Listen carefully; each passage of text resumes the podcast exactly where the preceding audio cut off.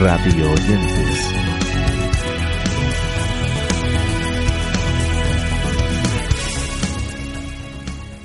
Dedicamos nuestros radiantes de hoy a comentar algunas de las novedades y cambios producidos en la nueva temporada radiofónica. Y así comenzamos hablando del cine en la SER, porque este espacio amplía su horario y suma la incorporación del equipo del programa Sucedió una noche. De esta manera tenemos un macroespacio dedicado al cine, a las series y a todo lo relacionado con este mundo, dirigido y presentado por Pepa Blanes, Antonio Martínez y Elio Castro. Como ya anunció el pasado mes de junio, la cadena SER afronta esta temporada con una revolución en sus emblemáticos programas informativos y así Ángels Barceló dirige y presenta el programa Hoy por Hoy en su tramo completo desde las 6 hasta las 12 del mediodía. Pepa Bueno, por su parte, tras ocho años de líder absoluto de la radio española al frente del Hoy por Hoy, asume el reto de impulsar una nueva etapa en el espacio Hora 25 el programa que cambió la historia de la radio informativa. En la misma cadena, los viernes de 2 a 2 y media tenemos el estreno del nuevo programa de humor llamado El Grupo, que está dirigido y presentado por Silvia Abril y Tony Acosta. En lo que a Radio Nacional se refiere, el programa de las mañanas se sigue llamando las mañanas de Radio Nacional, pero con Íñigo Alfonso es España a las diversas horas, es decir, a las 7, a las 8, etcétera, etcétera. Además, tenemos la incorporación de Pepa Fernández en la franja que va desde las 10 hasta la 1 del mediodía, que se llama DP APA. El espacio de viajes nómadas se emitirá a partir de ahora los sábados a las 3 y documentos los viernes a las 11 de la noche. Por su parte, el informativo cultural El Ojo Crítico, que presenta Alberto Martínez Arias, se emitirá a las 7 de la tarde. El sustituto de Pepa Fernández en las mañanas del fin de semana es Carles Mesa y en las tardes se estrena Amaya Prieto al frente del programa Solamente una vez, que busca hablar de la vida, de lo efímero, así como de la radio. A Maya Prieto le seguirá en la parrilla Mamen Asensio, que sigue con su espacio por tres razones. Un programa que cada día trata en primera persona tres temas que nos afectan a todos. Las noches son para Alfredo Menéndez, que es el nuevo conductor del Gente Despierta, que comenzará a las once y media, con secciones como España las Tantas y colaboraciones como las de Ramón Arangüena y Pablo González Batista. Seguimos en Radio Nacional porque el nuevo destino de José Antonio García, más conocido como el Ciudadano García, serán dos programas, uno dedicado al mundo rural los sábados y los domingos de 13 a 13.30 y las madrugadas de los lunes también se ocupará de dar a conocer los mitos del deporte.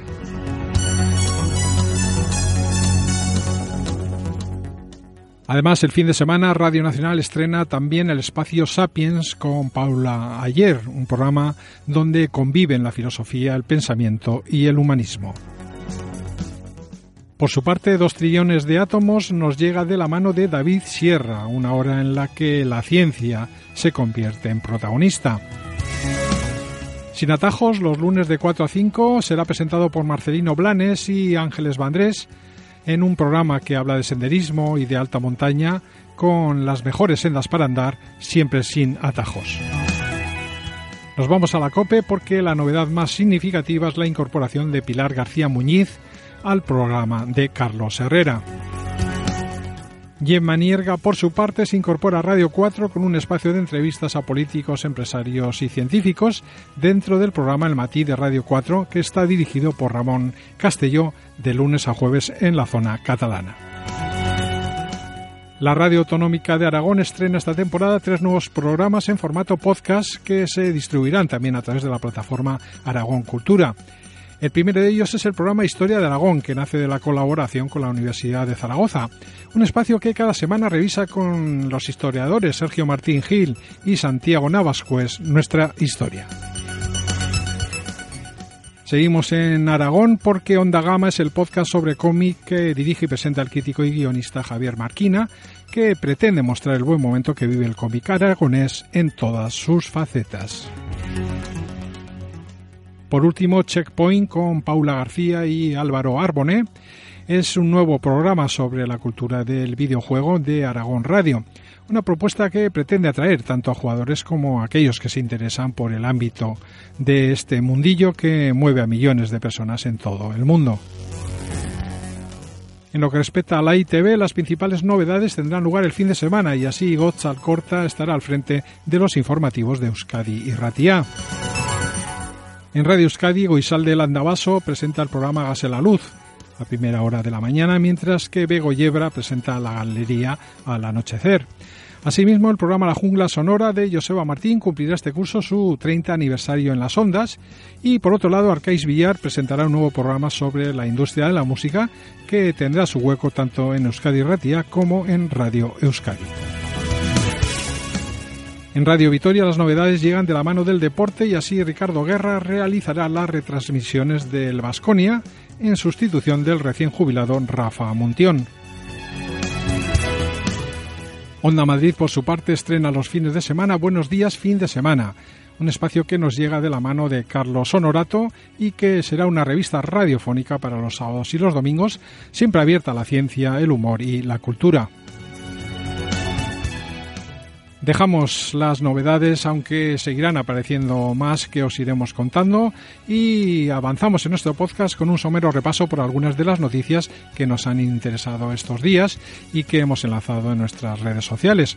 Noticias como la que nos habla de la presentación del manifiesto de la radio del siglo XXI en el CEU San Pablo de Madrid el pasado 13 de febrero se adelantaron algunos de los contenidos más destacados del libro La transformación digital de la radio y todo ello lo podíamos escuchar en un audio que nos ofrecía Gorka Zumeta.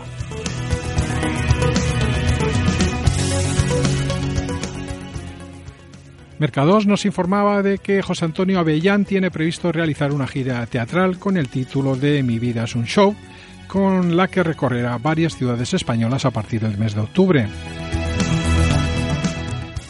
Otras referencias sobre las que hemos hablado en nuestras redes sociales nos cuentan que Radio 4G ha confiado sus mañanas a Fernandisco y a Mar Montoro con el fin de intentar frenar la debacle de esta emisora, algo de lo que nos hablan en un artículo que os dejamos en PR Noticias.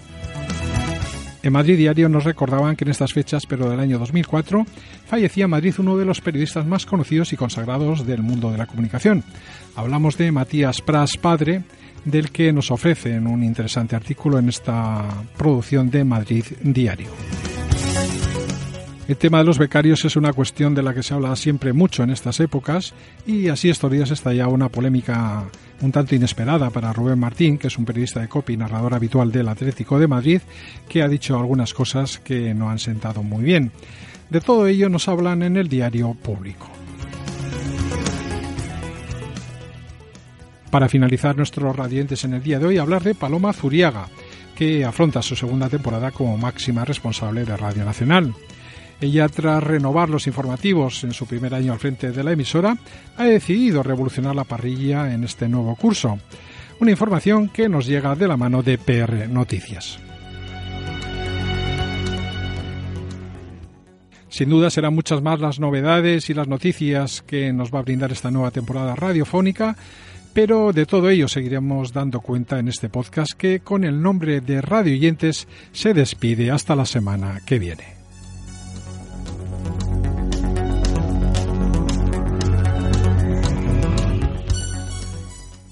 radioyentes.com